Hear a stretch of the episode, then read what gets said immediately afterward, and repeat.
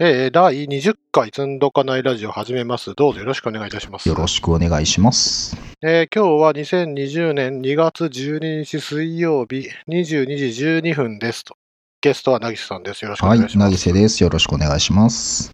もう、何回目？今日 ?10 回目？もしかして。だいぶ経つんですよもうね。だいぶ、エフェクティブルビー超えて、もうだいぶゲストじゃなくて、メインになりかけてる感は、どうしてもあるんですけど。ここんとこレギュラーですからね。本当ですね。うん。でもね、この前のブリ会議で、ええ。あの、井上さうんん。によろしくって言ってきたし、うん。あとね、麦島さんのご著書があるから、せっかく作者がいらっしゃるんだから、ちょっと作者をお招きしてやろうかなと思ったりもして。ああ、いいですね。ブリ会議の振り返り会をやらないとって話してましたね。ああ、今日、まあ、それでいいんじゃないですか？ダメ？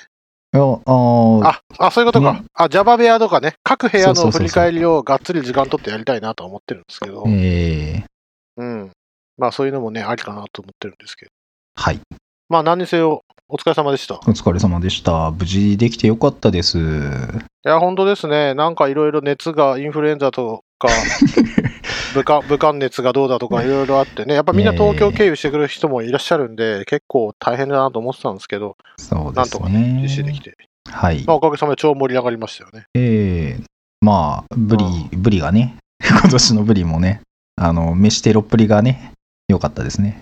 いや、俺もいい写真たくさん撮れたんですけど、しかし今年ブリ上がってないって言ってたけど、普通にあった、上があったし、普通に美味しかったし、いやーでも、それでもやっぱり、とね、もっとうまいはず。ああ、そう。もっとうまいはず、きっと。ああなるほどね。うん。ああ、でもさすがね、1万円超えの回避っていうのは割と大事だけど、やっぱね、うまいものは金で買えるね。そうっすね。めっちゃ美味しかった。うん、いやいや、まあ良かったです。いや、本当によかった。まあいろんな人と話もできましたし。うん。そうね。ああ、そう考えると、やっぱ個室はいまいちでしたね。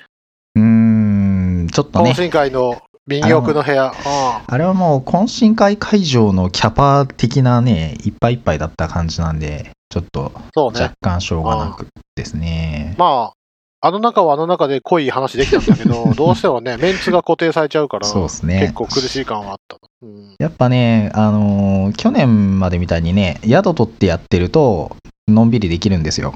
宴会場はね、いい宴よね会場広いですし、まあ、ね。ホテルのチェックインも気にしなくていいし、二次会もそのまんまどっかの部屋で、ぐでぐで飲みながらやってるみたいなね。なんだっけ、去年までの、あ、去年、あ、今年もそうだったか。あ、去年か。去年もそうだったか。はい。NT 香川は完全にそんな感じですね。あ香川温泉のあ、あいいですね。駅、え香川温泉駅の中のアピオシティ、うんでえー展示会した後、みんなでね、その宿泊施設になだれ込んでうん。宴会して帰るっていう感じなんですけど、そうですね、もう地方イベントだとね、もう一層うん。泊まる前提ぐらいの方がね、やりやすいのはあるんですよね。なんかもう地元民の人って車で移動しちゃうから、飲んだら帰れないんで、そうね。うん。で、遠方から来る人も当然帰れないんで、お前らみんな泊まってけみたいな。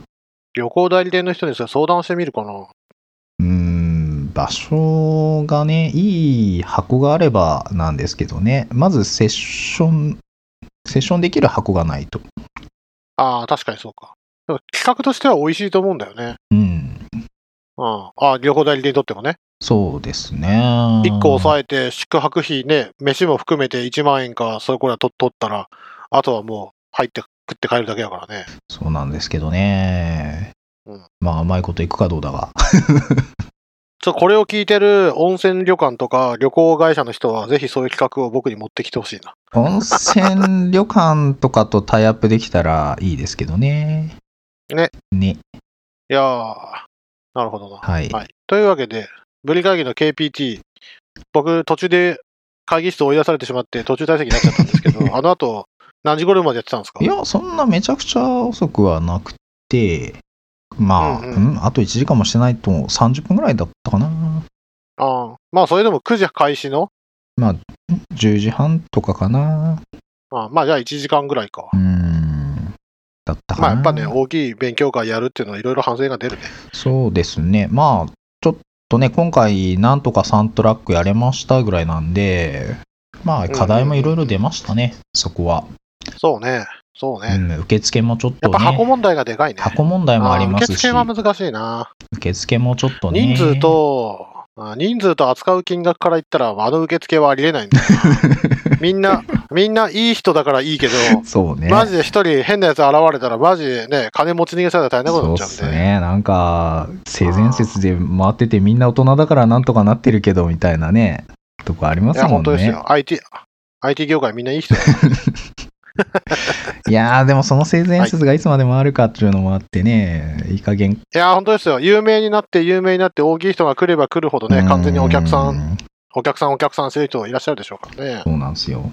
さあ、じゃあ、そろそろやっていきますか。はい、じゃあ、いきますか。項目16から今日は。はい、えー、っと、扱ってる本は Effective Java です。はい。で、それの、えー、第4章項目15を、まあ、項目15だけでガチで1時間喋って、そうですね。割と視聴者数も増えて、で、ブリ会議で宣伝もできたんで、ちょっとね、今後、もうちょっと更新していきたいなと思ってるんですが、すね、次は項目16ですね、今日は。はい、第4章、クラスとインターフェース、項目16。パブリックのクラスでは、パブリックフィールドではなく、アクセッサーメソッドを使う。はい。アクセッサーメソッドですよ。すはい。アクセッサーって、Java って、なんかセッター、ゲッターを気軽にかける構文とかないですよ、ね。ないんですよ。なんでなん？なん、うん、でもね、このね、これ、うんうん、確かに、プロパティ構文あると便利そうに見えるんですけど、いや、プロパティ構文はあれはあれでね、結構厄介なものなんですよね。その心は。なんて言うんでしょうね。厄介さはですね、忘れた。忘れたのがいいね。すぐに出てこないや。なんか永続化とかすると、ちょっとめんどくさいことになるんですよね、確かね。あ、そうなんだ。まあ、シンタックスシュガーとしてはね、あっていいかなって感じはしますけどね。セットゲットって。C シャープとか簡単に書けますよね。そうですね。うん。うんうん、まあ結局あれがなくて、まあ原始的にやってるっていうのが、まあ Java ですよということなんですけどね。そうね。はい。Ruby だとね、アトリビュートアクセッサーって書いて、うん、あまあ、アトリビュートリーダーとかアトリビュートアクセッサーって書いて、でその後に、プロパティ名をつらつらと書いていくと、そのプロパティが出来上がるんですけど、はいまあ、結局ね、あの、イコール演算子とかのシンタックスシュガーなんで、なんかうまいことやればうまいことできるんですよ。この辺の宣言はね、よく冗長なところというか、ボイラープレートの代表みたいに言われますからね。ああ、なるほどね。確かにね。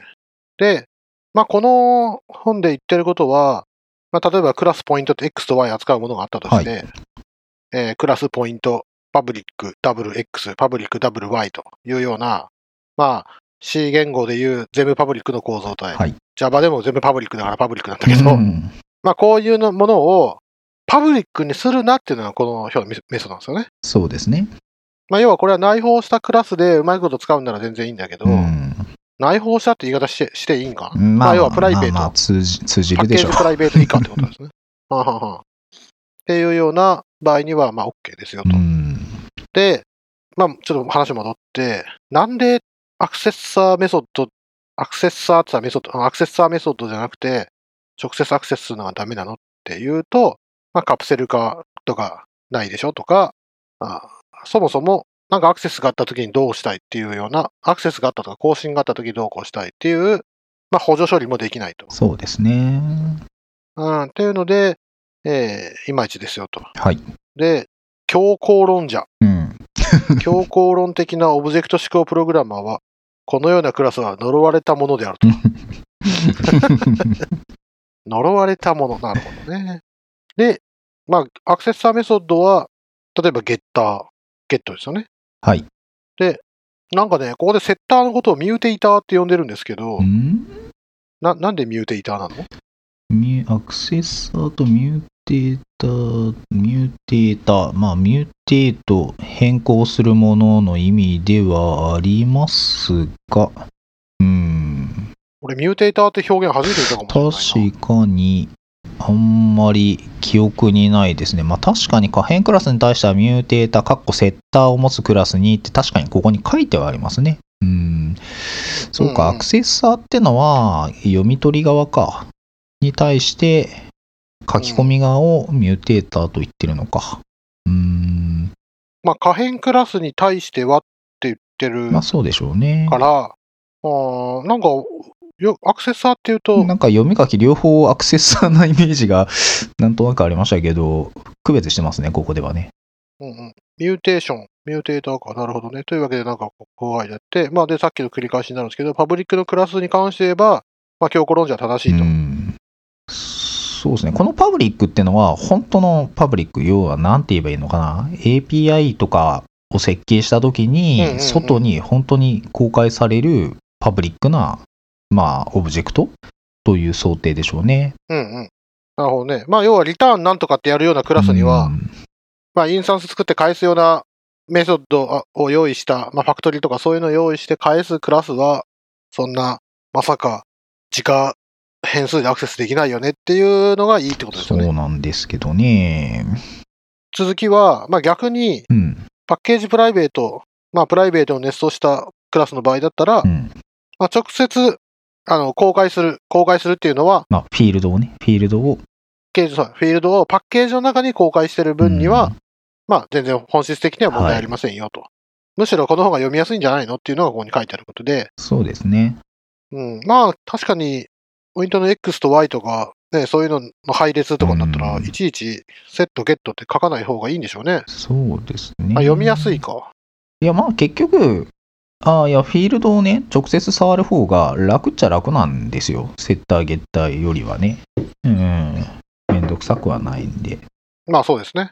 うん。あのね、Ruby のように、うまく、カッコも省略できるし、隠蔽もできると、うん果たしてこれがメソッドなのか、アクセッサーなのかっていうのが、いまいち分かってなくても書けるんですよ。そうですね。なんか、JavaScript もそうですけど、微妙に曖昧なというか、ちょっと気をつけないと分かんない時ありますからね。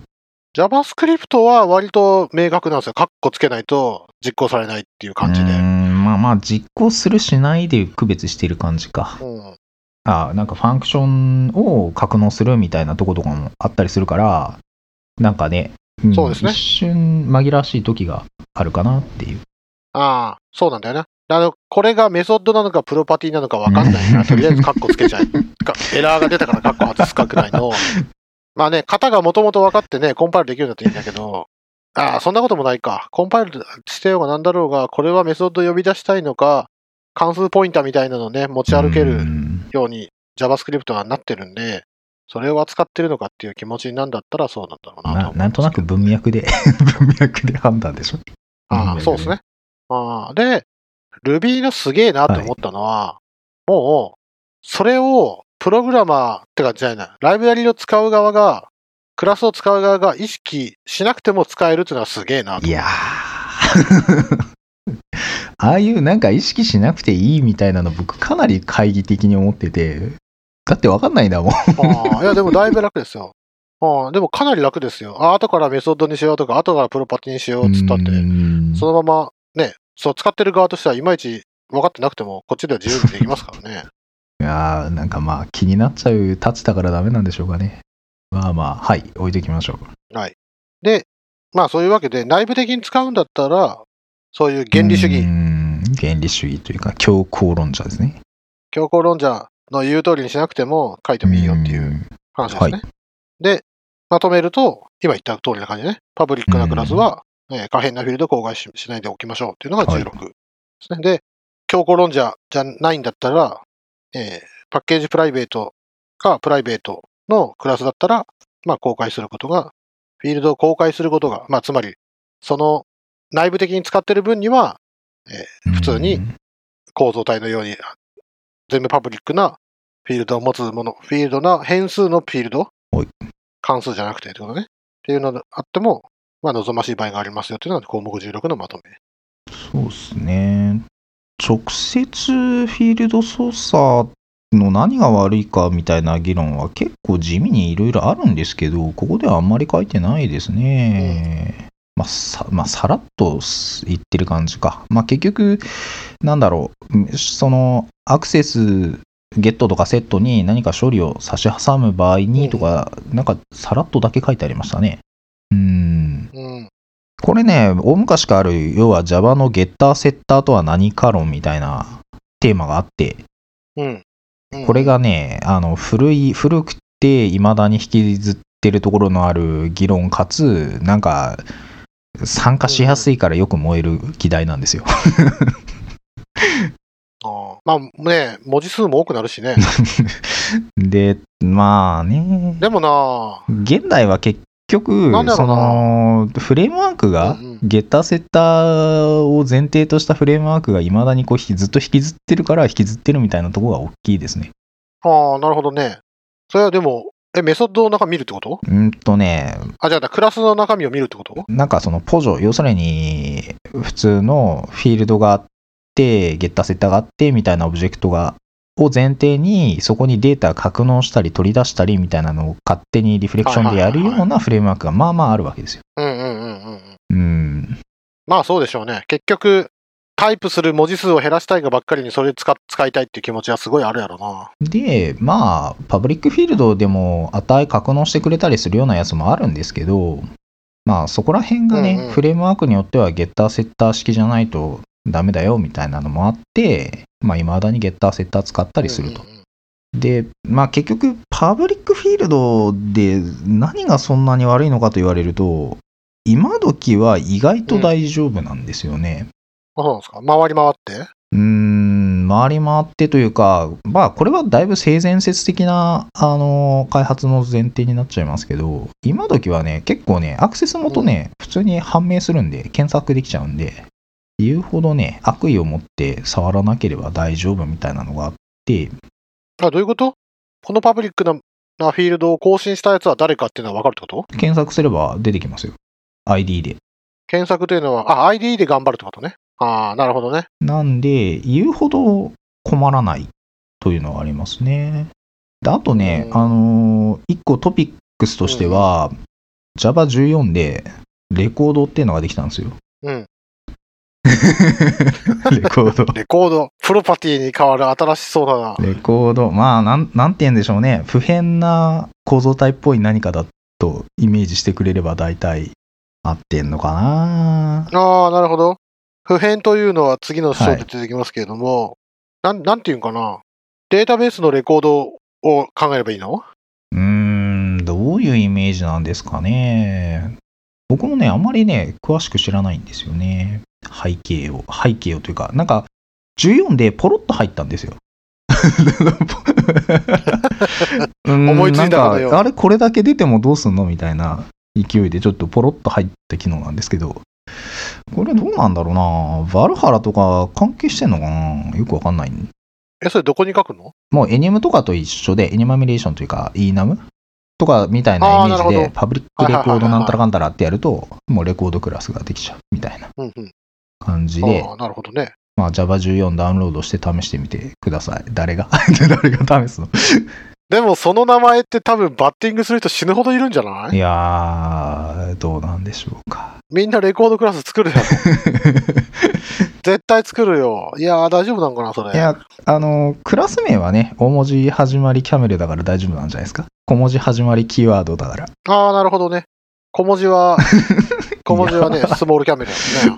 さ。すがに予約後にはなってなかったはずなんで、あ、そうなんですね。で、まあ、それもあったりして、ちょっとこの辺もまた変わりつつありますね。最新状況ではね。うん、まあ、まだ出たばっかりなんで、あんまり、それどう使えみたいなとこは出てきてないですけど、うん。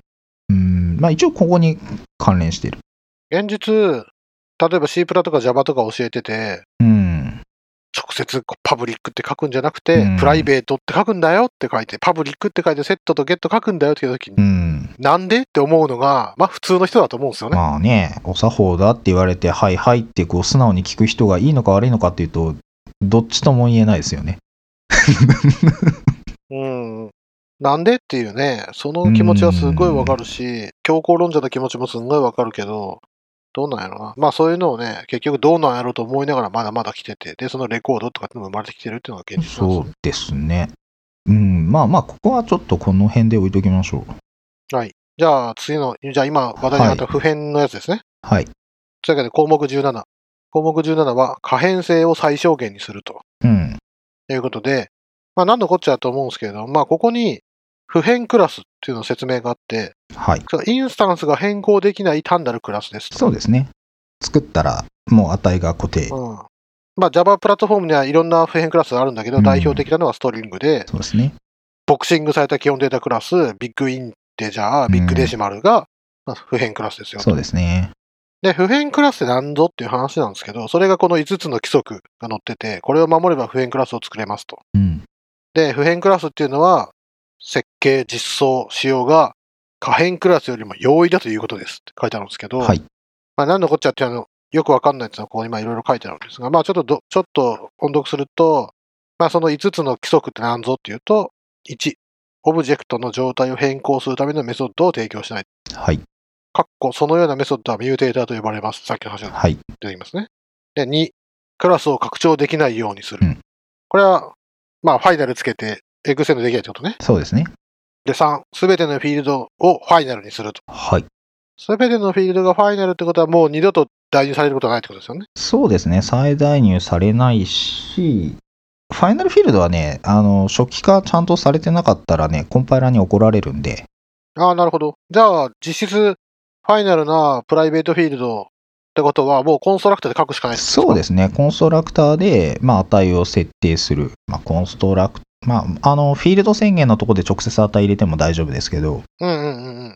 とにかく初期化が終わって、コンストラクターがを流れて、オブジェクトができた時点で、ちゃんとそのファイナルフィールドは全部値が入ってなきゃいけない。うんうんうんうん。うん。まあ、ちょっといろいろ質問があるんですけど、まあ、それちょっと後に回すわ。はい。で、す、べ、てのフィールドをプライベートにすると。はい。うんで、えー他からアクセスされることを防ぎますよ。そうですね。で、さらに、可変コンポーネントに対する独占的アクセスを保証すると。ん なんだわ。なんだこっちゃなんですけど、まあ、要は、内服、異常先というか、クラスを内包することがあるじゃないですか。クラスのインスタンスを。はい。それを返すようなメソッドも提供しちゃダメですよってことですね。あー中によ、内部的に可変オブジェクトを持ってるパターンだと、まあそこ気をつけるってことでいいんですかね。大雑把に言うと。はい。例えば内部的に何かを、あら、何かのクラスを内包してて、で、そのクラスは読み書き自由なんですけど、うん。それをね。そのクラスにはパブリックにしないと。パブリックというかもうリターンしたり、うん。パブリックなメソッドで返したりはしない。単純なケースだとリストとかですかね。ああ、そうですね、きっと。うん。リストを出すとダメ。確かサンプルも、サンプルは何になってるかなこれは複素数ですね。コンプレックスか。うん。その次の章うのん。項目18は、8周ですね。ああ、はい8周はい、はい。内包してます。まあ、コレクション系が比較的うっかりしがちなやつですね。そうですね。というわけで、そういうものに関しては、独占的アクセス保証なんで、うんまあ、俺しかアクセスしないと、やるとう。んまあ、外に露出しないぐらいのニュアンスで考えた方がいいんですかね。そうですね。そうですね。うんで、いまいちピンとこないんですけど、いまいちピンとこないというかこれ、この5つの説明だけを読むとうんピンとこないかもしれないですけど、コンストラクターで値を代入して、はいで、読めはするけど、内包的なものは一切見せないし、うんじゃあ、例えば足し、計算した結果とか、そういうのを返す場合はどうすんのって言ったら、なんと新しくクラスを入して返すと。そうですね。ここでのサンプルは複素数はい。がクラスなんて載ってて、まあ、本来複素数の足し算ってやると、複素数クラスと複素数クラスの足し算ってやったら、まあ、A と B があるとして、A に B を足すってやったら、あなんか A を変更するっていううんイメージがありますけれども、そうじゃなくて、A に B を加えた C を作るんですよね。そうですね。結果を表すあ新しいオブジェクトを作って返すと。状態は変更しない。そうそうそう。というふうにやると、まあ、えー関数的な方法ですよと。そうですね。まあ。専門用語で副作用なんて言い方をしますけど、うんうん。まあ、状態が変わったことによって、なんかこう、波及的になんかあっちこっちで、その変更が起きました、みたいな、それを、が、それがないと、まあ単純になるんですよね、いろいろ物事が。うんうんうんうん。確かにそうですね。まあ、ただ、なんだろう、オブジェクト思考で、その、GUI とか作るようなプログラムだと、この副作用を逆にうまく使いたいみたいなシチュエーションもあるんで、うんまあ、そこはケースバイケースですね。まあそうでしょうね。まあ、ほとんどの場合、ね、とあるインスタンスが画面に描画されてるとかっていう場合には、インスタンス作り直すわけにいかないですからね。うん、なんか、変更イベントでリフレッシュしてくれた方がいいみたいな考え方の方が多いかな。そうですね。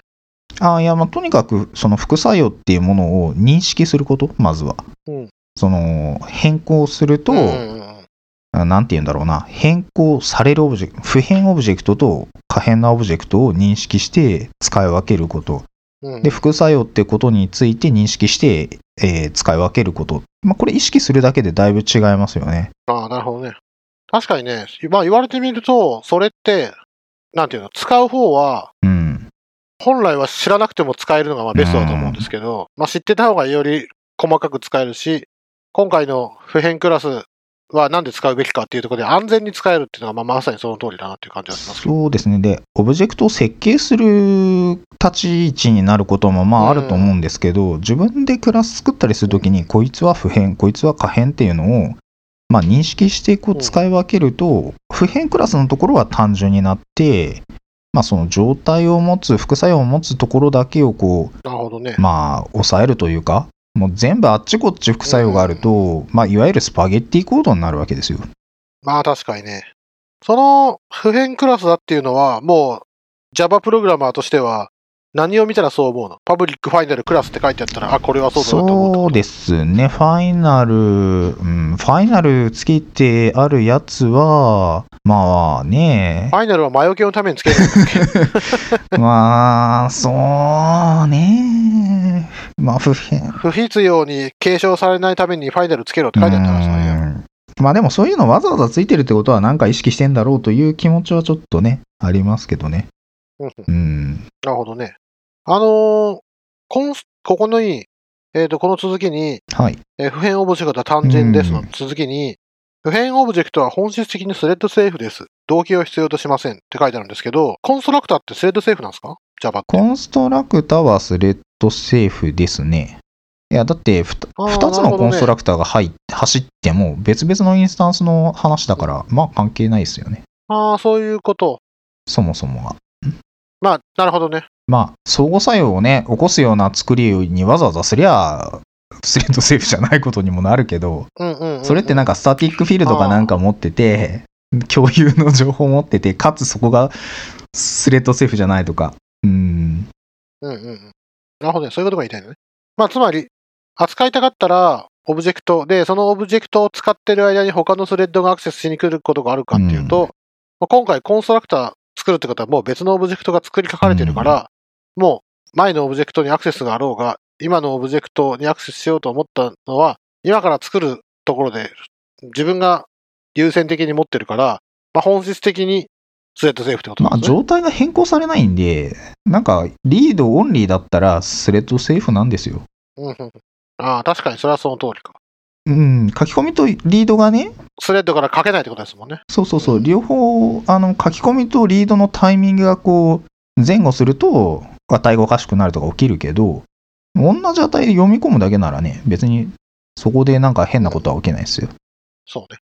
X と Y を変更するメソッドがあるとして、X が変更されようとしているっていうのは分かんないですそうよね。なんですよね。X をセットした瞬間に他のスレッドがアクセスしたら、ちぐはぐな XY が取れることはあるとしても、うん。それはもう別のオブジェクトを XY 取るっていうメソッドになるだろうから、それはもう大丈夫ってことですねそうですね。なんか、うん、結局、読み、そうですね。読み込みだけなら問題はないですね。うん。まあ、それが結局項目16の何でもパブリックなクラスと本質的に違うところですよね。そうですね。だって書けないんだからね。うん。よ読もうと思ったら新しいオブジェクトを得るしかないんで、まあ大丈夫ですよってことなんですよね。まああとは、不変オブジェクトは制限なく共有できますと。はい。 thread safe だからですね。まあなんでかって誰も書けないから。 thread safe だし誰も書けないから。うん。というわけで、まあこういうサンプルとしては、なんか定数を提供したりもしてます。 public static final とかでね。うん。そうですね。で、まあ、あとはね、あの、 factory method もありますよとか、結局、新しいインスタンスを生成する代わりに、既存のインスタンスを返して、えー共有します。で、どうせね、誰も壊せないし、うん。誰も壊せないんで、複素数のゼロをくれって言ったら、もう public static final、Complex ZERO と、まああらかじめ作ってあるものを factory で返すってやっても、まあ誰も壊せないし安全ですよっていうことなんですよね。そうですね。要は Java のインテジャークラス、ラッパー型とかのインテジャーとかはフライウェイトみたいになってて、値がこう、ゼロに近い範囲の値だけ共有されてて、それは同じインスタンスが返るようになってたりします。うんうんうん。まあその辺がね、ファクトリーのいいとこですよね。そうですね。それが可能になる。うん。うん。で、それも、普遍じゃなかったら、誰が勝手に書き換えるか怖いって話なんですよね。まあ、で、逆に言えば、すっごい悪意を持ってやると、あの、リフレクションでその中身を書き換えると、変なことが起こせますね。うん、まあ、これは悪意100%でいじった場合の話。うんハッハックです、ハック。うんうんで、まあそういうことから言って、防御的コピーもいりませんよと。そうですね。はい。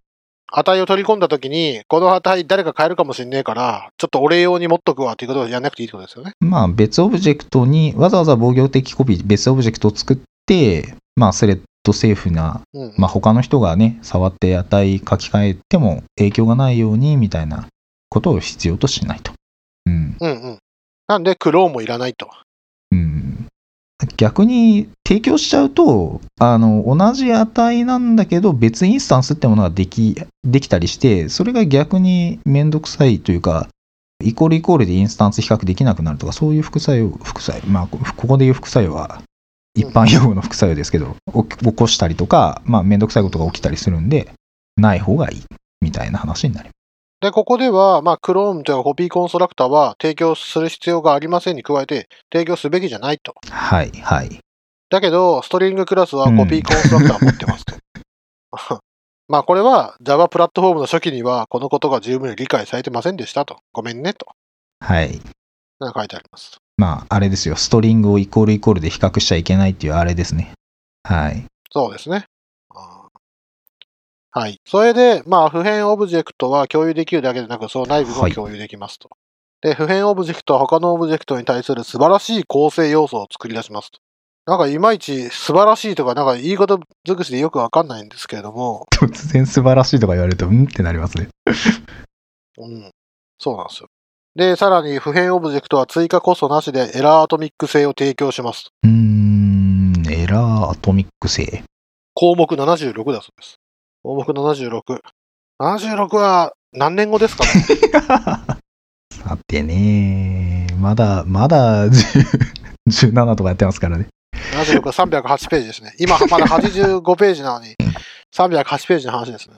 まあ結局、普遍オブジェクトがいかに素晴らしいかというのが書いてあって、書いてあるってことは、まあみんな普遍オブジェクトをできるだけ使おうねってことなんですよね。そうですね。あの、逆に言えば、ステータス持つ必要がなければ、基本的にステータス持たない方がいいです。うん、状態を持つから物事は複雑になるんであって、ああ、なるほどね。状態を持たないで済むなら、その方がいいんですよ。なるほどね。で、最後に弱点が載ってて、はい。普遍クラスの唯一の実質的欠点。唯一の実質的欠点ってなんかすごい話だ。まあ、個々の異なる値に対して別々のオブジェクトを必要とすることですと。うん。で、例えばここにある通り、100万ビットからなるビッグ インテジャーがあるとして、100万ビット超の BigInteger インスタンスが必要になって、っていう話ですよね。で、これを新しく作って返すんだったら、これを、これを作って返すのかよって話になる。そうなんですよねうん。まあ、メモリ的なところがね、影響がね、大きいかもしれない。うんうんうん。まあね、新しくオブジェクト作って返すんだからね。まあ新しくオブジェクトを作ることがコスト高いか低いかあったら、本来高いはずなんですよね。今の CP にとってはバカみたいなものかもしれないですうけど。ん。結局、程度の話ではあるんですけど、結局、今時の業務システムで、まあ、す大した大きさじゃないオブジェクトだと、まあ、そんなとこ、ね、あの、ウェイトとしては小さいから、うんうんまあ、無視できる程度だけども、まあそうじゃないシチュエーション。例えばものすごいループしまくるような画像処理だとか、まあ数値計算だとか、あの AI だとか、そういうすんごい計算しまくるような時には、そのたかだか小さいオブジェクトでも生成コストが影響出てきたりもしますし、あるいはなんかものすごいでっかいオブジェクトだと生成コストがバカにならなかったりもしますしというとこですね。まあ確かにね。そうだろうね。まあ普段はそんなこと気にする必要はほぼないですけどね。まあそうやろな。で、この辺は JavaVM もよく分かってて、インテジャーとか、こういうビッグインテジャーとか、こういうオブジェクトは、まあ効率よくその JIT というかホットスポットでコンパイルして効率化するように。あの、されてるんで、比較的よく最適化が効きますよ。そうなんだよな。C プラでも、そのループとかするときに、うん。メンバー変数使うとめっちゃ遅いっていうはいはいはい。話があって、まあ一旦ローカルの変数に代入してちゃんと実行すればめっちゃ早いんだけど、うんメンバー変数を使った if 分のブレイクに、例えばはい1からメンバー変数のマックスまでループしたいってなったときに、うん。メンバー変数のマックスを、あの、4分の中うにん比較分数で書くと、このマックスが他のスレッドから変更されることもあるから、すっげえ遅いループになるんですけど、一回ローカル変数、自動変数とかに代入してやって実行するとめっちゃ早いまあ、っていうのそがあって。れとはまたね、ちょっと別の話題ですけど、あの、CPU のキャッシュをね、うん。ヒットするかしないかみたいな話題もあるんですよ。ああ、それは、それはそうやろな。うん、で、最近のその、プロジェクトワルハラ、ワルハラっていいのかな？パナマ？どっちだっけ？あのー、で出てくる話題は、配列の中にポイントみたいなオブジェクトがあったときに、まあ、ここの例に出てる Complex とかでもいいんですけど、みたいなオブジェクトがあったときに、メモリのキャッシュヒットを外しやすいんですね、今。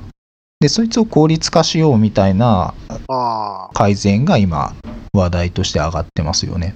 それ何年、すっげえ前のブリ会議で聞いた気がするな、それ。うんだから、このプロジェクトはね、長いんですよ。だって VM の土台作り直すような、最適化してね、作り直すような話題だから、まあ、何年越しでしょうみたいなプロジェクトですけどね、そのうち入るんじゃないか。多分ね、Java17 には間に合いません。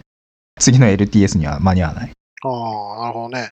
項目16で言った全部パブリックなはい。クラスってあるじゃないですか。えっと、ポイント XY みたいな。これ、XY はメモリ上で並んでるっていうのは誰も保証してくれないんでしょ？しないですね。今んとこしない。うん。だからこそ、並んでたらおそらくメモリ上のキャッシュにヒットするんだろうけど、並んでない可能性があるから、Java としては、それがいいところなのに、やっぱ CPU のことを考えないで VM 作るっていうのはありえないってことなんだね、やっぱね。だから今、ポイントの配列とかポイントのリストみたいなものがあったときに、それがこう、しメモリキャッシュにうまく乗って、効率的に動くようにしようみたいなことをやってます。で、これは、あの、我々、一般のプログラマーは、何も考えずに Java のバージョンをバージョンアップさせたら、そのうちパフォーマンスが改善する。まあ JVM が良くなるってことですよね。そうそうそうそう。うんプログラマーは何もしなくても勝手にパフォーマンスが上がる。まあそれがね、VM のいいとこだからね。そうですね。なるほど。というわけで、まあそういうふうに、オブジェクトをたくさん作んなきゃいけないっていう弱点があることもあると。そうですね。一応気にはした方がいいんですけど、ただこれね、実測してほしいですね、実測。ああ、なるほどね。要するになんかこう、オブジェクトたくさんやるから遅いに決まっとるやろうとかいう先入観で。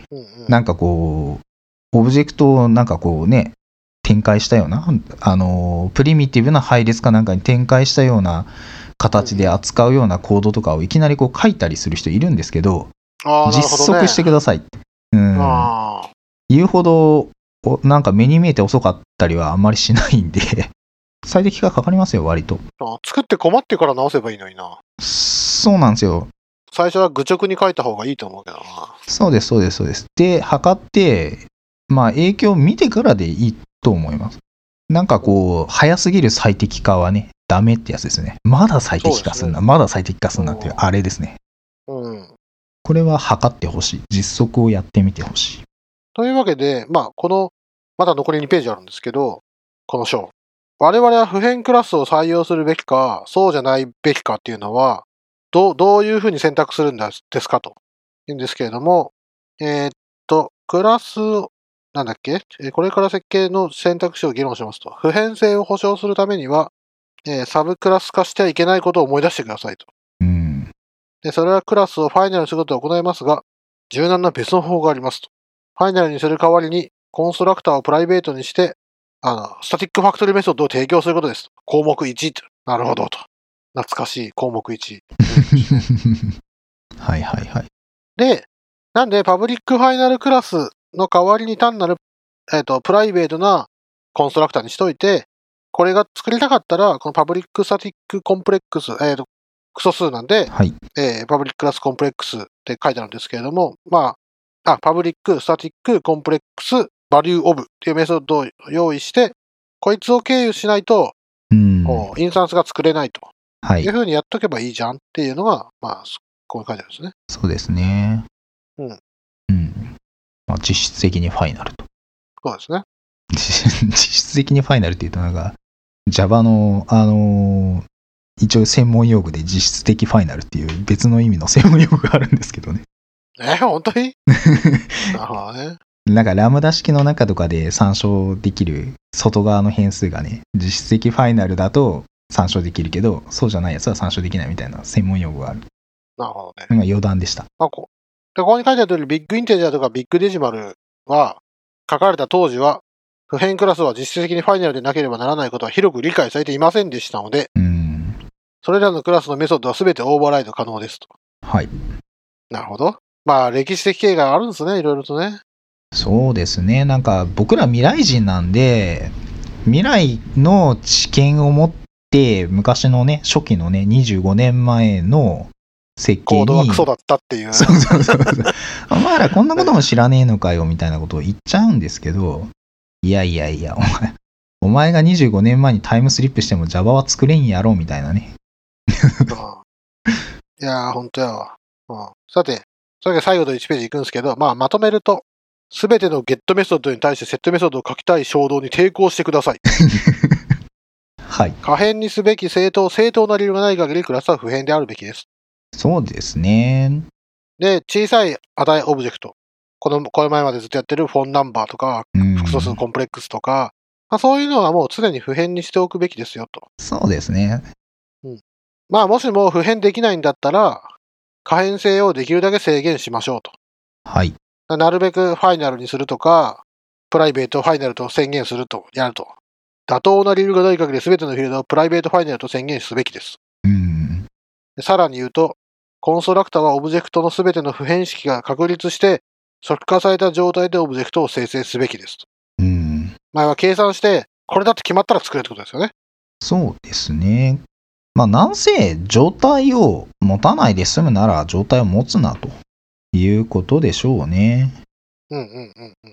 まあ、これはすごいなと思うんですけど、やむを得ない理由がない限り、コンストラクターや static ファクトリーメソッド以外の public の初期化メソッドを提供しないでくださいと。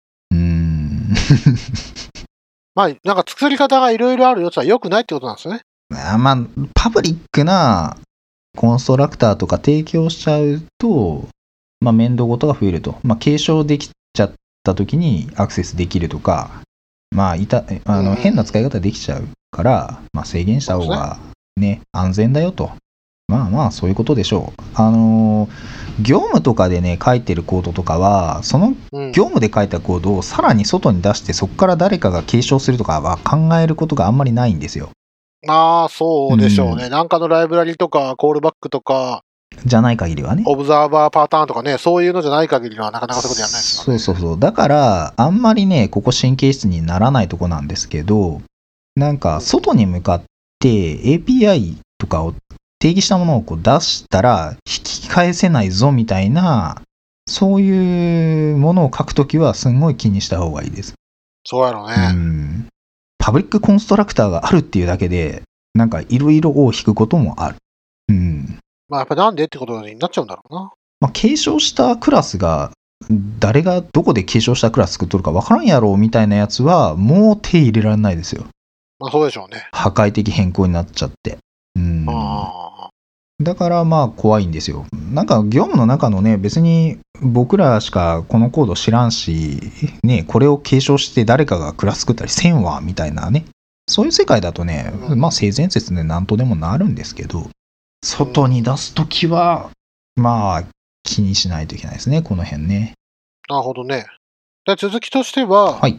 まあとにかく初期化メソッドを提供しないし、うん。あたかも初期状態で生成されたかのリセットするようなメソッド、最初期化するようなメソッドを提供しないでくださいと。まあこれも状態をね、持つからこそ最初期化とかね、ねやっちゃうんで、インスタンス使い回そうとするからね。リセットってやると全てのメンバー変数がゼロになるとかね。そうですね。そういうやつね。まあね、GUI とかのコンポーネントで、ちょっとインスタンス消すわけにいかないって言ったらそういうのあるんかもしれんけど、うん基本的にはね、そんなないないっすからね。だから状態をどうしても持ちたいっていうところは、まあ、それはそれですけど、まあ持たなくてもやれるよってところはね、まあ状態持たない方がね、いいですよ。はい。まあそんな感じですね。はい。まあ、まあやっぱり、なんていうの、可変性を最小限にするっていうのが、うん。項目16からの実質的な続きで、そうっすね。もうとにかく変更させたくないんだったら、そもそも変更するメソッドを提供しない。うん、うん、うん。全部コンストラクターで値を作って返すようにしろまあ、あれですよっ。ていうのが、仕組みをね、あのー直すことで、え失敗できなくする？うんうん。うん、っていう考え方でしょうね。なるほどね。まあでもちょっとな、このコードからこれを知ってないと、なかなかコードを読んだ時に意図がよくわかんない感じはするやろな。うーん、かもしれないですね。まあでも特に近年は普遍オブジェクトイミュータブルっていうのはすごくこう意識されるようになってきてますから、まあその概念は知っとかないときついかもしれないですね。そうやな、実質、使い方を勉強するよりはコードで縛りたいし、そのコードで縛るっていう、なんとかパターンの一つなんやろな、これも。そうですね。なんかもうそういうもんだよみたいな、そういう風にした方がいいんだよみたいな。これまでの経験から培われた結果、うん今言った通り、ね、ストリングはこうあるべきじゃなかったとか、ビッグデジマルとかビッグインテジャーはこうあるべきじゃなかったっていうのがいろいろ出てきてるんで、そうですね。なんかね、そういうことを表す、なんだ、予約語とかうん型とか、そういうのがね、どんどん出てくればいいんでしょうけどね。面白いな。そうですね。はいはい。で、次項目18なんですけはいど、項目18も6ページあるんで、うん6ページあるんですけど、1ページはほとんどサンプルコードなんです。どうします？やっちゃいます？やってみますか？やって、長かったらカット、カットっつうか、次回送り。わかりました。無理やりっていうわけじゃないですけど、項目18は何かっていうと、継承よりもコンポジションを選ぶはい。という項目はい。ですと。まず、コンポジションって何っていう話なんですよ。うんこれがね、うんで、もっと言うと、結局、継承は、あ、ちょっと読むと、継承はコードを再利用するための強力な方法ですが、常に再利用のための最善の道具とは限りません。はい。ということで、まあね、よくある、イズは議論とハズは議論そうが、ですね。この項目では行われていはいるはいはい。感じです。で、えっ、と、メソッド呼び出しと異なり、継承はカプセル化を破りますと。うん。そうですね。で、言い換えれば、サブクラスは適切に機能するためにスーパークラスの実装の詳細に依存しますと。うん。で、スーパークラスの実装はリリースごとに変更されるかもしれませんし、もし変更されたら、サブクラスはコードが一切変更されなくても機能しなくなるかもしれませんそう。ですね。スーパークラスが知らんうちに入れ替わることってのはあり得るんか？バージョンアップして、なちょっとね、中の動きが若干変わったりします。まあそうでしょうん。そしたら、ちょっとね、メソッドの呼び出されるタイミングが変わって、今まで2回呼び出されてたのがメモ化して1回しか呼ばれんくなったやんけとか言われてもね、いやいやいや、う。なるほどね。というわけで、ここに書いてあるのは、継承じゃなくて、内包して、そこに異常、僕の言う異常は多分間違ってて、は、間違ってると、いわゆる異常、異常、いわゆる異常で、はいで、まあ、ここに93ページの下半分かな？ほいこれは、セットインスタンスを継承して、インストゥルメンテッドセットを作ってるんじゃなくて、はい、ラップするように作るんですね。ラッパー、はい。うんつまり、えっ、と、メンバー変数としてセットを持つと。うん。えーデコレーターパターン。つまり、うん。えー自分、のものを、えー自分に宛てに来たメソッドのいくつかを、そのメンバー変数に渡すと。うん。あメンバー変数で持ってるインスタンスに渡はいすとはいはいはい。いう感じで、で、このコンポジション、あコンポジションの説明が抜けてたか。コンポジションっていうのは、まあ、要は内包するってことですね。そうですね。僕ね、コンポジションの日本語訳が異常だと思ってました。ああ、なるほどね。まあ、日本語訳って言い方も変だけど、異常のことを、異常はデリゲートじゃない？デリゲーション。ン。どうなんだろうな。方言もあるからな。なんとなくな。なるほどね。まあじゃあちょっと91ページ戻ると、うん91ページの後半。既存のクラスを拡張する代わりに、新しいクラスに既存のクラスのインスタンスを参照するプライベートのフィールドを持たせるのです。まあつまり内包させるとまあ、フィールドに持ってるわけですね。オブジェクトの中に持っ継承するんじゃなくて。うん。ている内包する。はい。で、既存のクラスが新たなクラスの構成要素になるので、この設計はコンポジションと呼ばれますと。うん。コンポジション。で、で今言った通り、このクラスに対してメソッドを転送すると。はい。で、新たなクラスのメソッドは転送メソッドと呼ばれてうんいます。うんうん Ruby でいう Forwardable ですね。まあ、外、オブジェクトの外から、その機能を実現するために、中のオブジェクトにこう処理をね、あの、右から左にやって、お前やっとけとそうです、そうですや。るわけですね。で、それをやるのに、91ページから92ページにわたってサンプルソースコードが載ってると。頑張って転送してると。うん。まあ、これがコンポジションと書いてありますよね。うんうん。異常、異常。うーん。でも、ここ、93ページでは異常括弧デリゲーションって書いてあるのか。うん。うん、あそうですね。僕が言った通り、異常が間違ってるっていうのは、僕はなんていうか割と内包するクラスに、そのディスを渡さずに、単にななんかパラメーター渡ってきたから、お前やっといてってやることを異常って呼んでるんですけど、なんかここに書いてある通り、大雑把に委譲と呼ばれてるんであって、うんうん本来は self を渡さないといけないのかな？技術的にはラッパーオブジェクトがラップしているオブジェクトへ自分自身を渡さない限り委譲ではありません。うーん。 Gamma 95ってことはこれ、ああの本ですよね？えーっと、あの本。えーっと、デザインパターンですか？そうですね。はい。オブジェクト思考における再利用デザインパターン改訂版はいはいはいはいあ。そうなんだ。まあ、この微妙な、厳密な定義があれですね。よくわかんないですね。確かに僕は、この大雑把に異常と呼ばれることがありますので、この大雑把に異常と呼んでましたよ。はい。僕も完全にこれを異常と呼んでました。へーなんかね、クラス A に聞きに来たのに、クラス A で判断せずに、判断とか実装せずに、内包するクラス B に、おい、お前こんなパラメータ渡ってきたけど、お前ちょっとなんとかしとけやってやるのは全部委譲だと思そうっすね。そいつに、あの、ラッパーオブジェクトの this を渡すわけですよ。ラッパーオブジェクト自身を渡したら委譲なんですか？うーん。わかんないな。まあいいや。う。よくわかんないですね。じゃあね、this、いわゆるペアレントメソッドを渡すそうですよね、きっとう。んあ、ペアレントオブジェクトか。ペアレントオブジェクトを渡す。うん、なんか逆にややこしくなりそうだけどな。それ渡す必要があるんですかね。まあまあまあいいや。はい。あ、コールバック？コールバックなのかな？うーん、よくわかんないな。あまあ、その続きにはね、まあ、欠点はほとんどないけど、注意事項としては、コールバックをするためにはラッパークラスは向いてないことです。なんで？ラップされたオブジェクトはそのラッパーを知りませんから、うん。それはそうや。つまり、はいはい。ね。内包するクラスは大体自分で作っあ、リストとかは、内包するクラスは自分で作らないで誰かが作ったものにして、内包されたじゃ内包してる外側のクラスは自分で作るから、親子関係が逆転するんですね。だ子供が親の内容を知知んなきゃいけないっていうのはめちゃくちゃなんですよね。なるほどね。ほう、ほう、そしてコールバックではラッパーを避けてしまいます。これはセルフ問題と知られています。うんなるほどね。まあはいそういうわけで、継承、何でも継承すればいいってもんじゃなくて、クラス A とクラス B で、イズアなのか、ハズアなのか、ちゃんと見て、えーうまいことやるのそうがいいでしょうですね。イズア関係に、まあ、端的に表されてますけど、まあ、一緒と言えるかどうか。リスコフの置換原則そうで言えば、まあ、子供側は親の機能すべてを代替できなきゃいけない。かわ成り代われなきゃいけないとうんうんうん。いうのが一つの指針ですね。うん。うんうんうんこれは昔よく設計で失敗しましたよ。いやー、これしますよ。なりますよね。うん。あれおかしくね？ってなりますからね。難しくねって言われてる例でよく出てくるのは、音声と映像じゃないです音ね。声と映像？えっと、つまり動画クラスを作作りましょう。はは、音声を extend しちゃうんすか？なるほど。はい。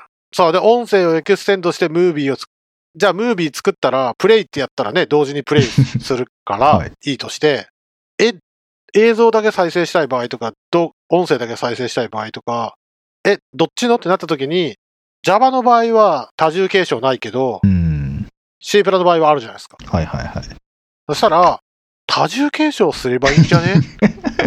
だって映像も、映像もあるし、音声もあるじゃん。ってやってやるのがいいのか、はたまた動画ファイルっていうクラスを作って、中に映像と中に音声を持つのがいいのかう、んみたいな。それは、まあ、こういうのはね、大体、あやってみて、あれ変だなってなるんですよね。そうっすね。まあまあなんかこういうのってきな臭い感じがなんかお覚えてるというかこうね実体験から来るんですよね。あこのこの設計やばそうみたいなね。ああ特に継承はね、継承した方がいいのか悪いのかっていうのはね、なかなか怪しいからな。そうですね。まあ実際継承言うほど使わんやろみたいなのもあって最近はだから継承を避けるような言語設計とかされたりしてるじゃないですか。ゴーラングとかもそうだけど。うんで、うんそれで実際それでその言語でコード書いてみたらいけるやんみたいな。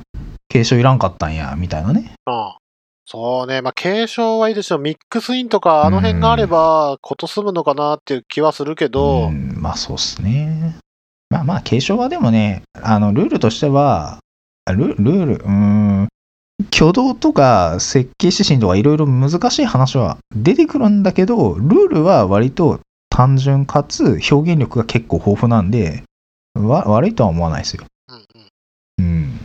まあね、ぶっちゃけ、こう、プログラム書いていった結果、あれなんか同じようなメソッドめっちゃかかんないやんけってなった時に、うん初めて、ああ、継承にすりゃよかったとか、あ、じゃあこれは、デリゲーション、ン。あ要は、こういうオペレーションをするメンバー変数を持たせて、こいつにはこれを持たせようって思うのか、それはねだいぶなんか顔で書いてると分かってくる感じがします。うんまあこの辺はたくさんコード書いて自分でクラス設計考えて設計で苦しんだら身につく。ああ。まあね、それを言語化すればね、本になって売れるんだいろうけど。やーでもねこういうのは受けないっすよ。だって苦労しましょうみたいな話じゃないですか。そんなんより苦労しないでオブジェクト思考をマスターしたいっていう方が世の中たくさんですから。いやーも、まもっと言わないと、オブジェクト思考なんて知らなくてもプログラムいんです確かにね。うん。いやもうでプログラム書かな、プログラム書かなくてもプログラム動いてくれぐらいまでいくじゃないですか。そうそうそうそうそう。そうなんだよな。ね。はい。はい。まあそんな感じですね。ですね。まあなんで、えー、あ、割とあっさり終わりましたね。み4ページしかありませんしね。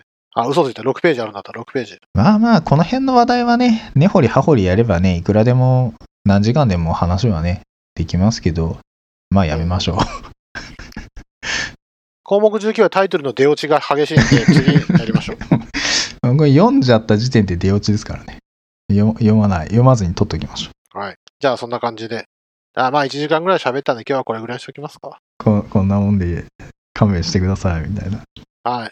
じゃあね、次、ブリ会議。あ、やりますか。ブリ会議は、次やりますか振り会議の振り返り会、スペシャル、はいスペシャル会。スペシャル。はい。うん。覚えてる間にやった方がいいでしょ。そうですね。各セッションの資料とかもまあまあ出てるんで、まあその辺をみうんうんパパラパラっと見て、こんなことやってましたわ、みたいな。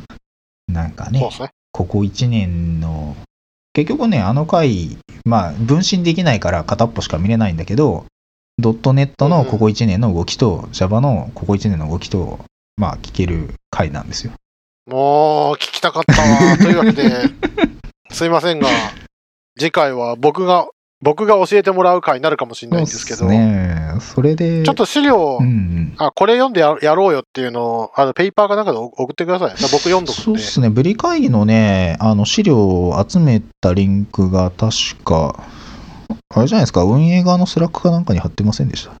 こんな、運営側のとか言ってね、これ、ラジオ聞いてる人絶対見れないやつじゃないですか。あ、確かにその通り、その通り。まあまあ、じゃあそういう感じで。はい。はい。じゃあ次回また時間取ってはい、しょう。お願いします。はい。じゃあ今日はどうもあはい、ありがとうございまました。す。お疲れ様です。